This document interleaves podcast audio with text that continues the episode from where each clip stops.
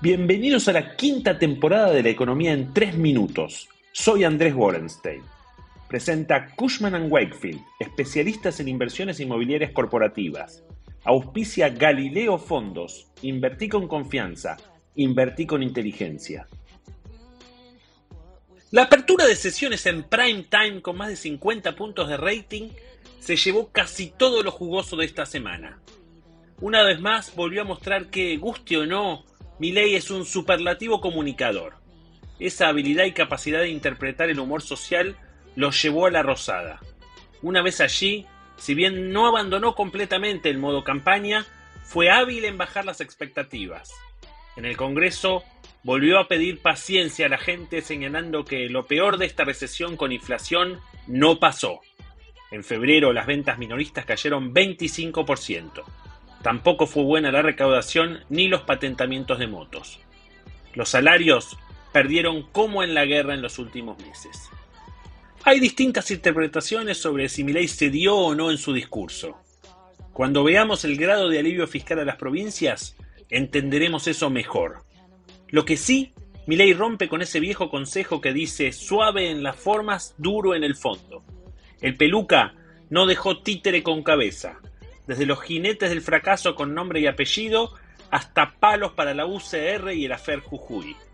Y a los políticos en general les dijo que tienen dificultades con la matemática, salvo cuando se trata de contar la propia. Veremos cómo sale, pero en líneas generales parecería que la clase media bancó el speech del peluca.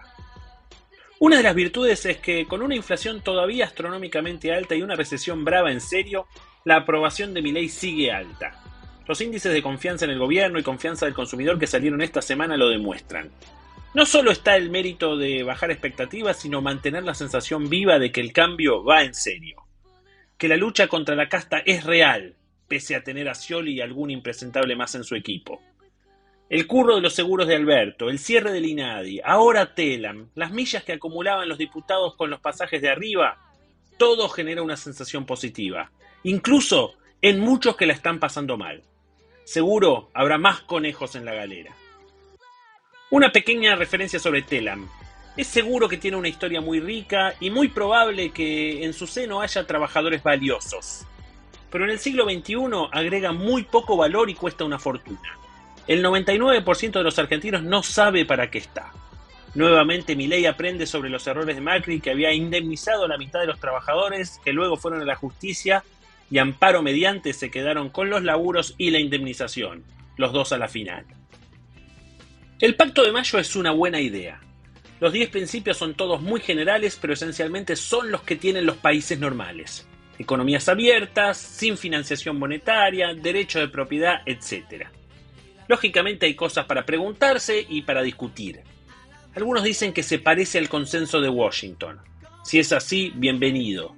La letra chica dirá qué y cómo se implementa, pero ¿no les será fácil a los gobernadores de la oposición salir a decir que quieren economía cerrada o que el déficit tiene que ser eterno?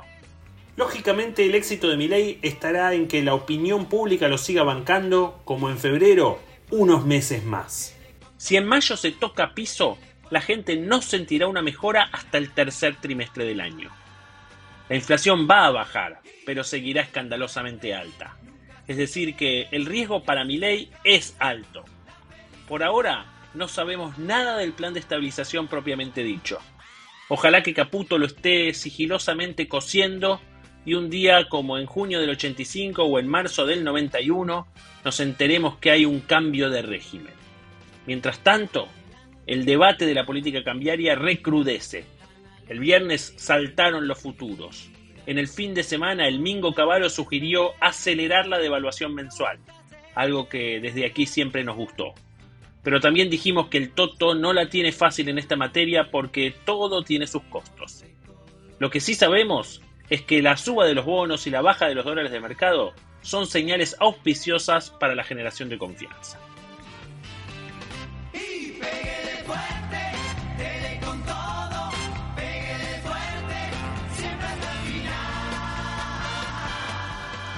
Para esta semana estaremos atentos a las repercusiones políticas del discurso y si hay algún atisbo de modificación en la política cambiaria.